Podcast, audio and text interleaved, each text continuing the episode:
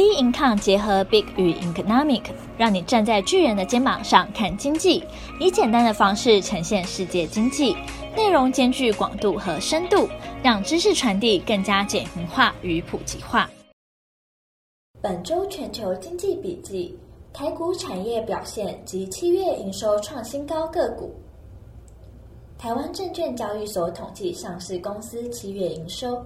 单月全体上市公司营收总计两兆八千四百一十五亿元，年成长七百八十六亿元，增幅二点八四 percent。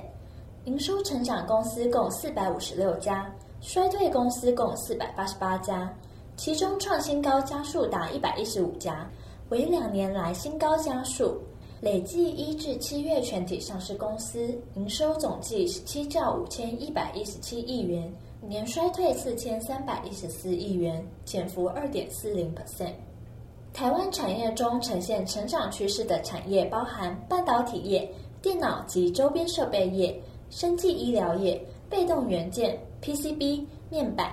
其中半导体业因个别公司受五 G 及高效能运算需求强劲，电脑及周边设备业则因远距办公、教学需求提升，带动笔电出货畅旺。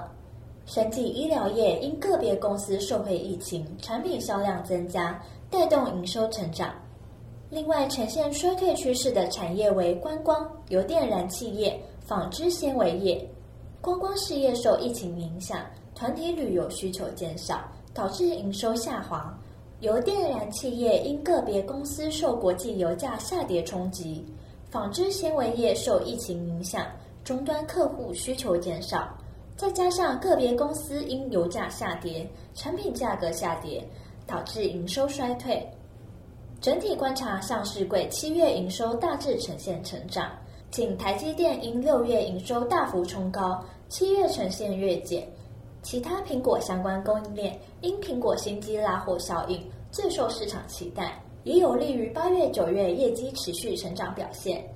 例如广达、鸿海、人保、伟创等，在七月份的营收都有不错的业绩表现。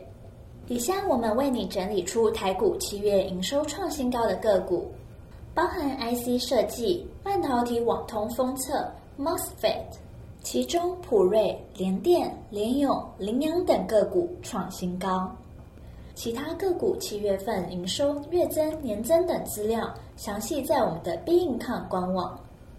本周全球经济笔记，我们下周见。